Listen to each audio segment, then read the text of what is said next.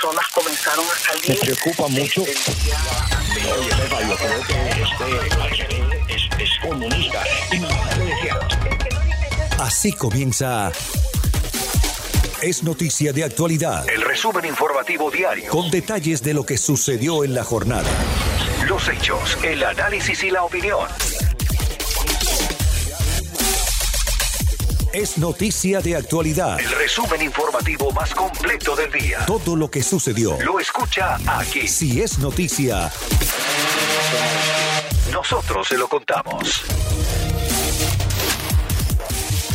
Israel sigue siendo titulares por la efectiva campaña de vacunación implementada que les ha permitido vacunar a gran parte de su población. Casi la totalidad de los mayores de 60 años ya están vacunados, nos comentaba la doctora Malena Cohen, neumonóloga pediatra del Hospital Hadassah en Jerusalén. Pero pese al alto número de vacunados, el número de contagios no disminuye, nos dice de forma preocupante. Eh, realmente cuando comenzó esta pandemia hace aproximadamente un año, no nos imaginamos que íbamos a estar en estos momentos eh, peleándola como, como está ocurriendo a nivel mundial.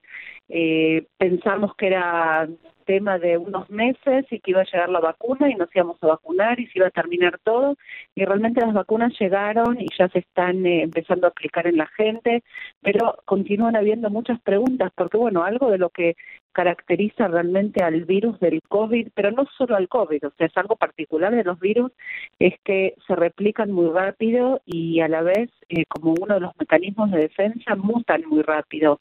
Eh, y nos estamos realmente encontrando en una situación en donde creíamos que ya con las vacunas podríamos llegar a dominar el virus y vemos que, que no, que no es así, que hay cepas nuevas. En las últimas semanas eh, estuvimos escuchando de la cepa eh, británica y de la sudafricana y de la brasilera y probablemente hayan muchas otras en camino por lo que vemos. Eh, y realmente la pregunta del millón, como quien dice, es eh, si realmente las, las vacunas que tenemos disponibles en estos momentos pueden eh, combatir a todas estas cepas y la respuesta es que todavía no lo sabemos. Eh, sabemos que muchas de estas eh, mutaciones nuevas, de estas cepas nuevas, tienen la particularidad de, eh, si bien la mayoría aparentemente no son más agresivas, pero sí tienen una capacidad de eh, reproducirse muy rápido y el contagio entre las personas es mucho mayor. Por lo cual, si bien estamos vacunando por un lado a la gente, todavía seguimos viendo eh, eh, números muy altos de contagios, lo que no se creía que iba a pasar. Eh, por ejemplo, en Israel. En Israel estamos, eh, somos de los países en donde mayor cantidad de, de- el número es, el- es uno de los mayores en cuanto a la cantidad de gente que se vacunó. Acá ya tenemos un tercio de la población vacunados. Eh, estamos hablando de casi, casi llegando a los 3 millones de vacunas en un país de 9 millones de habitantes. Y sin embargo, los números de contagios continúan siendo altos.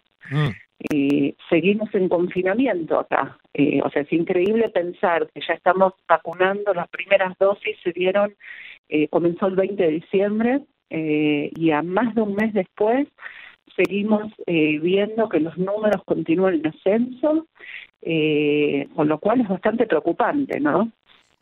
Doctora, ¿y cuál es la situación de los hospitales? Si continúa el contagio, ya, ya, ya nos dijo que tienen a, ese altísimo porcentaje, 30% de la población vacunada. Tengo entendido que en el caso de personas mayores de, de 60 años es, es aún más alta, eh, más alto el porcentaje de, de personas vacunadas.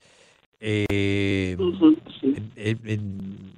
las nuevas cepas estas no, no parecen ser tan impactantes a- a- de- de- como riesgo a las personas. porque ¿Cuál es la situación de los hospitales en Israel? ¿Tienen los problemas que de, de aquí de Estados Unidos, por ejemplo, en Los Ángeles ya no hay cupo en los ICUs, lo- lo- las unidades de Sí. cuidado intensivo? ¿Cuál es allá la situación? Sí, bueno, lo, lo que está pasando, exacto, lo que está pasando en Israel, bueno, se comenzó en los primeros pasos en la vacunación, eh, se decidió eh, que iban a ser los todo el personal relacionado con eh, con la parte médica, digamos, médicos y todo el personal que tiene que ver, sobre todo, trabajando en los hospitales. Y esto seguido se comenzó vacunando a la gente arriba de 60 años, por lo cual toda esta población, o vamos a decir, eh, más del 70% de la población arriba de 60 años ya están vacunados con la segunda dosis incluso. Entonces, lo que sí se ve, que eso sí es un dato bastante optimista, es que eh, en las últimas semanas hay una disminución relativa en cuanto a los contagios de la gente mayor de 60 años, que eso sí es muy alentador, porque sabemos todos que las personas mayores son las que están en mayor riesgo de eh, no, no necesariamente de contagio, pero sí de desarrollar una enfermedad más severa eh, y la mortalidad, por supuesto, es más alta también. Entonces, por, por, por esa parte estamos viendo que hay un número menor relativamente de contagios y internaciones de personas mayores. Pero por el otro lado, estamos viendo que la población joven se está contagiando y estamos viendo lo que no habíamos visto en otros momentos de la pandemia, que hay muchos chicos, hay muchos nenes, incluso en el Hospital Adasa en Jerusalén, que es uno de los hospitales más grandes, que es donde eh, yo dirijo la parte de neurología pediatra y pediátrica, estamos viendo que eh, hay un número relativamente grande eh, de niños y de bebés eh, y de hecho se abrió el último mes una unidad de terapia intensiva para pacientes con COVID pediátricos, que no tuvimos hasta estos momentos. Teníamos pacientes y todo el tiempo teníamos pacientes pediátricos, pero no en estos números y no pacientes graves. y se cree que podría llegar a ser consecuencia de los cepas también que evidentemente están atacando también a, la gente joven y a los niños. Los hospitales están con un número muy alto de pacientes internados. Estamos hablando de aproximadamente 1.200, 1.300 pacientes graves en el país. Es un número bastante grande para un país chico. Eh, el Hospital Adasa específicamente, eh, también por ser uno de los más grandes eh, en cuanto a, estructura y, sofisticación y demás, y por estar en la ciudad de Jerusalén, que es la ciudad que mayor cantidad de casos tiene todo el tiempo desde que empezó la pandemia, y, el hospital está totalmente lleno de pacientes con COVID, o sea, los departamentos que se habían cerrado se volvieron a reabrir, unidades de terapia intensiva se tuvieron que volver a reabrir eh, y estamos viviendo unos números muy altos de pacientes internados, eh, con lo cual, eh, bueno, hasta se, se cree que hasta que no haya un mayor número de pacientes vacunados, eh, todavía vamos a seguir viendo eh, toda esta toda esta complicación, ¿no? Todos estos eh, saturación de, de las camas en los hospitales. Pero muchísimas gracias por estar con nosotros en la mañana del día de hoy. Bueno, muchas gracias, mucha suerte y cuídense mucho. Es noticia de actualidad. Toda la información que debes conocer.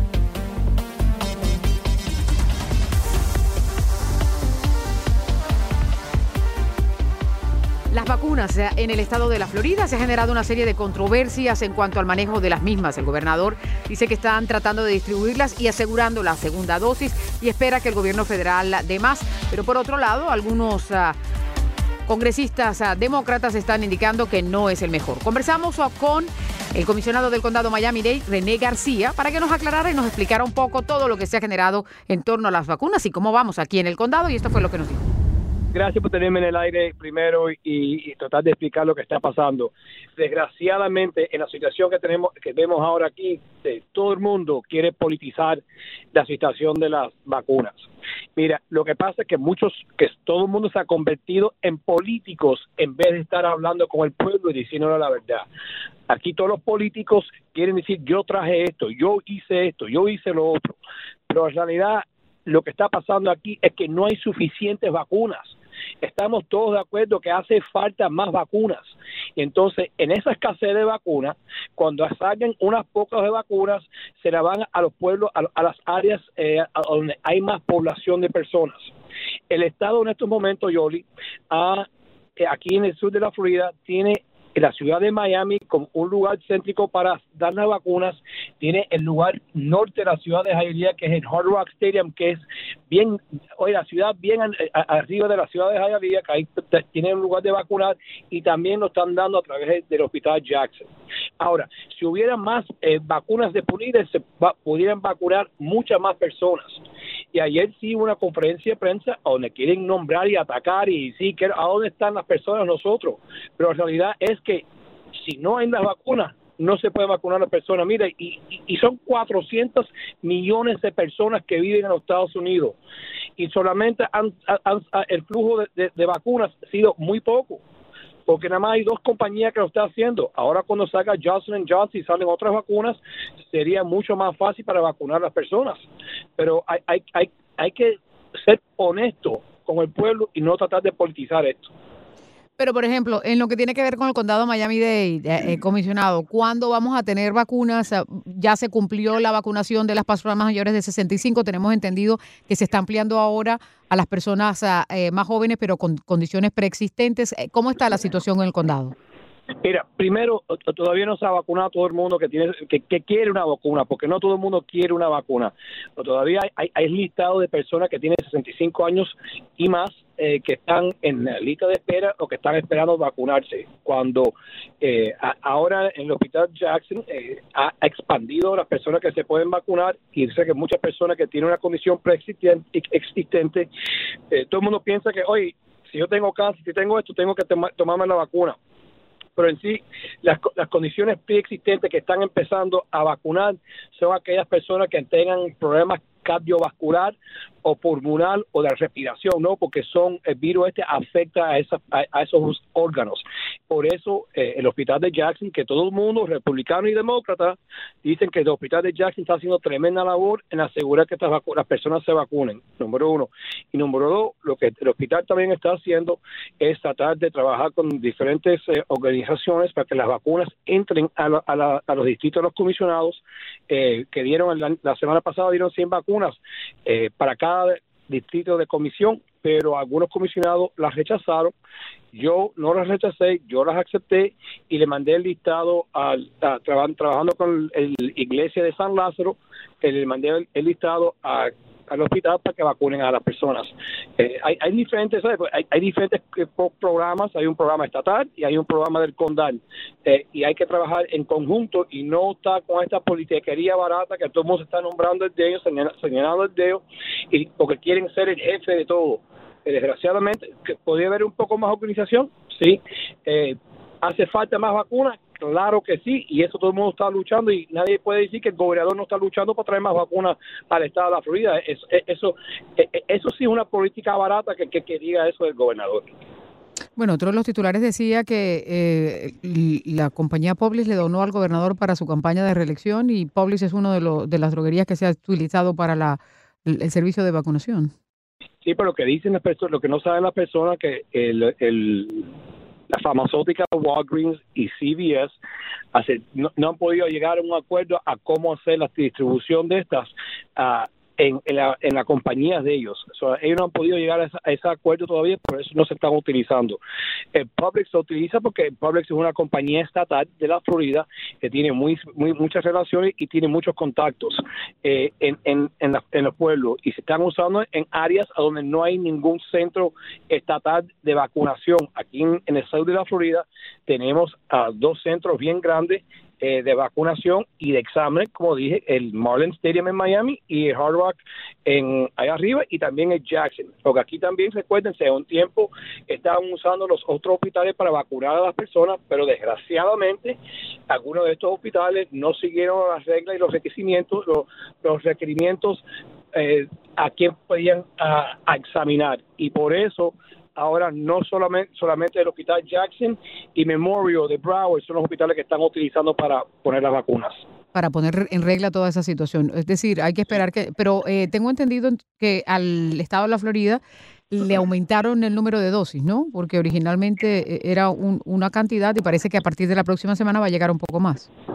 Sí, Oli, mira, y esto por eso hay, hay, que manejar las expectativas de la persona y ser franco y honesto con ellos y no prometerle algo que no vamos a poder cumplir. Todo el mundo sabía que esta semana, esta semana que pasó ahora, iba a haber escaseces de vacunas porque los farmacéuticos estaban diciendo que no tenían super- super- eh, suficiente flujo o vacunas disponibles para dárselo. Por eso ahora uno ve, la semana que viene va a haber, ya está dispuesto, ya tienen las vacunas hechas y, van a venir a la ciudad. al estado de la Florida, entonces, claro, el condado se va a administrar a dónde van a ir esas, esas vacunas.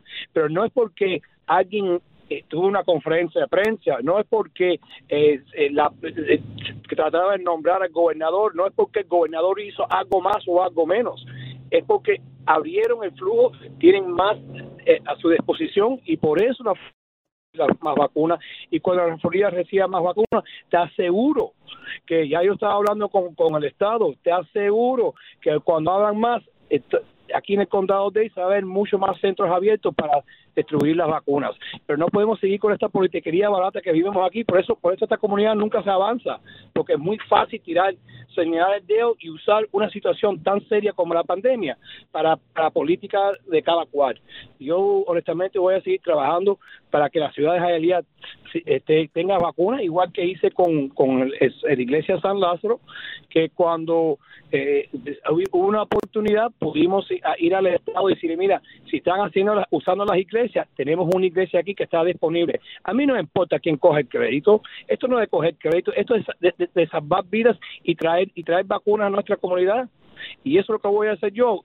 Si, el que le guste, que no le guste. Y si me dan más vacunas del condado, yo lo voy a utilizar aquí en el distrito mío, en la ciudad de Hialeah y en el noroeste del condado. Pues muy bien, eh, comisionado, muchas gracias por estar aquí con nosotros. Gracias. Hasta luego. Es el comisionado René García con nosotros aquí a esta hora. Es noticia de actualidad. El resumen informativo más completo del día. Más completo del día.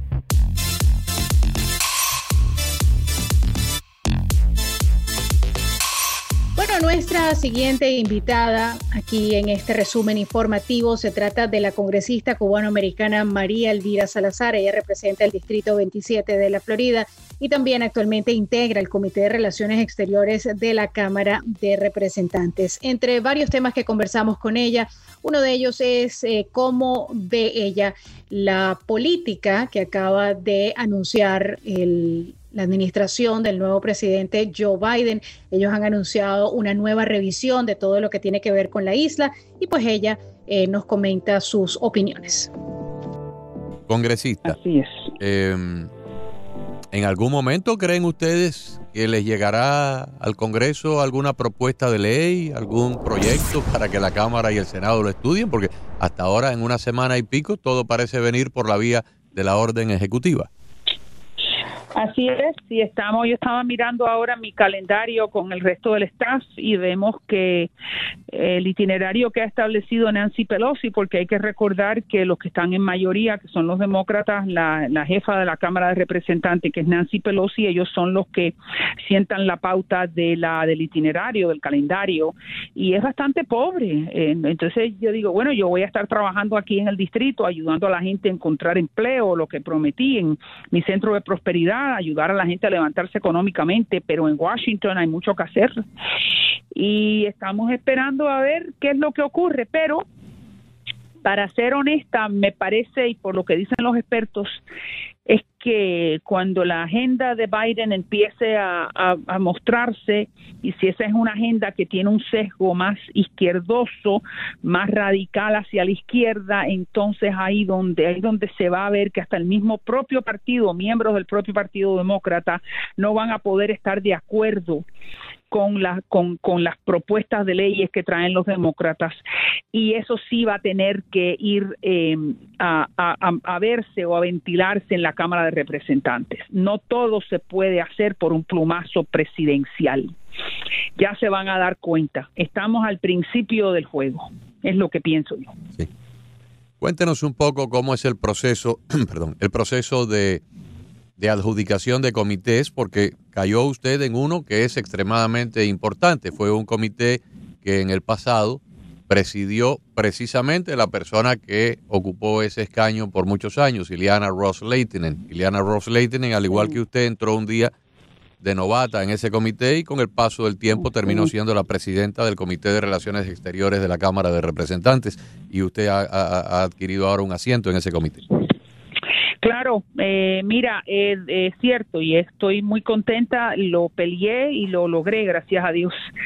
Eh, como son todas las cosas importantes en la vida, porque nada viene fácil. Y aparte de eso, estoy en el subcomité de las Américas, que es el que cubre todo este hemisferio, y en el comité del Medio Oriente, que es el que cubre a los hermanos judíos, a Israel, eh, porque también acuérdate que el distrito número 27 tiene una gran población de hermanos judíos y de comunidad judía en Miami Beach. Entonces, esos son los dos donde voy a estar. em, to- todo indica que, que para allá voy.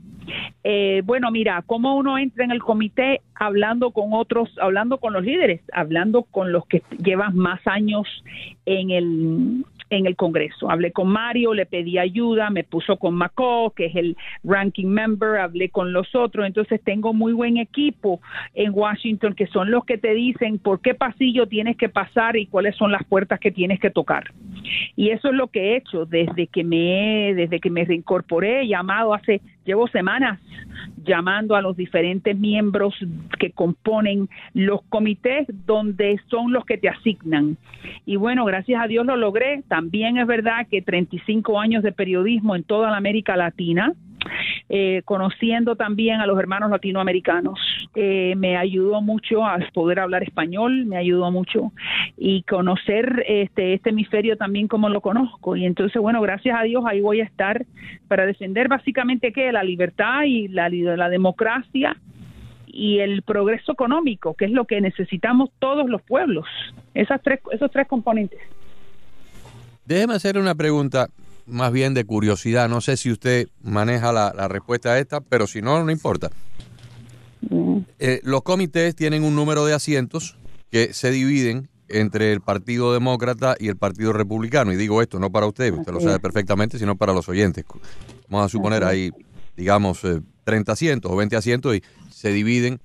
Quien lleva la mayoría y quien dirige el comité es el que está en la mayoría de la Cámara, en este caso son los demócratas. Pero la pregunta sería, cuando los demócratas tenían 35 asientos de ventaja y ahora que solamente tienen 8, ¿la proporción en el comité es la misma o la proporción en el comité ahora es más cerradita y menor que cuando ellos tenían una mayor ventaja? Mira, eso es una extraordinaria pregunta, muy inteligente de tu parte. Eh, y lo vine a aprender eso en las últimas semanas. Se supone que, que todo sea proporcional. No es lo mismo tener 35, mm, como tú dijiste, 35 puestos de ventaja que tener 5 como es ahora. Nosotros los republicanos aumentamos ayer creo que uno con Gloria Tani de Nueva York, que todavía a estas alturas estaban contando los votos. ¿Tú te Están imaginas? contando los votos todavía, sí. No, no, Gloria Tani ahí nos mandó un mensaje a todo el freshman que todo indica que está 124 votos arriba. Y que entonces el juez tiene que decidir, no, no, una vergüenza, esto es en Nueva York. Bien, así que vamos a hacer 215 de los republicanos y ponle que son 222 de los demócratas. Ahí son que hay siete puestos, ocho Sí, puestos, ponle más o 10 menos, puestos de diferencia. Entonces, todo tiene que ser proporcional, pero me estaban contando la gente de leadership de los republicanos que Nancy Pelosi, cuando se sienta a negociar con Kevin McCarthy, no necesariamente le quiere dar los puestos proporcionalmente. Ella se quiere quedar, entonces ahí es donde empieza la fajalita. Y el para adelante y para atrás, que no debiera ser así porque los números no mienten. Entonces, eso le pertenece a lo que se llama leadership dentro del Partido Republicano, que son los tres: Liz Cheney, eh, Steve Scalise y Kevin McCarthy, que es el minority leader o el líder de la minoría. Ellos son los que tienen que hablar con Nancy, con Steve Hoyer y con los otros tres del otro lado y entonces en una mesa ponerse de acuerdo. Pero como tú sabes que los ánimos ahora no están para galleticas, eh, me imagino que las que la- la- la- las, las conversaciones no han sido muy amables y por lo que tengo entendido no nos dieron todos los puestos que, que nosotros nos merecíamos numéricamente hablando. Pero bueno, nos dieron algunos. No, pero eso es muy sencillo, fíjese. Estamos casi a unas horas de entrar en el mes de febrero. Las elecciones van a ser, termina, el ciclo electoral termina en noviembre del año que viene. O sea, ya falta mucho menos de dos años. Y las primarias, por supuesto, son importantes porque van a empezar en algún momento del verano del año que viene, ya empieza a calentarse el panorama electoral. De cada 10 politólogos y analistas serios en los Estados Unidos, 8 estiman de que los republicanos van a capturar la Cámara de Representantes el año, el año que viene y van a mandar a la señora Pelosi a la conchinchina. Entonces, ese es el momento de pasarles la cuenta con la misma moneda, con la misma baraja. Sí, es cierto, eh, todo indica, y pero todo depende de, de la de la Mira, dicen que un mes en política es un siglo. Una eternidad. Y fíjate lo que pasó, este el día 6 de enero todo cambió.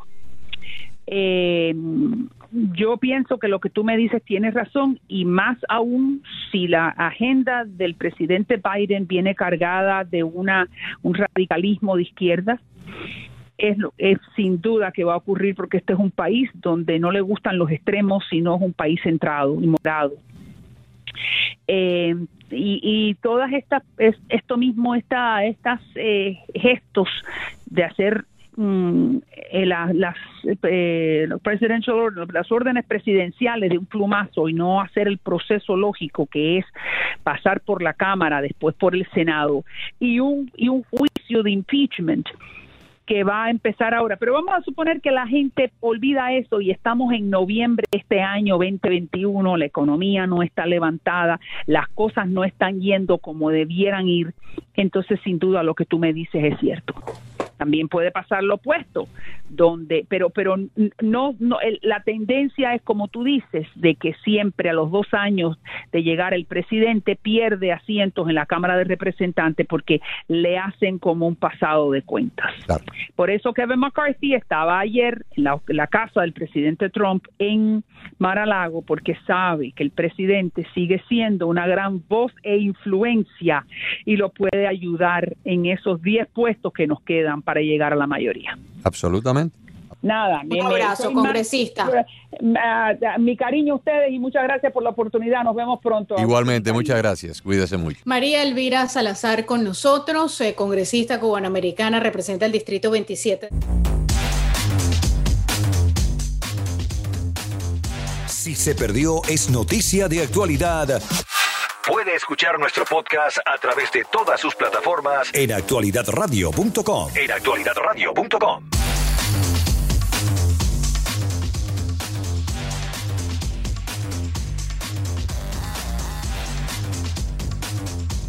Es noticia de actualidad.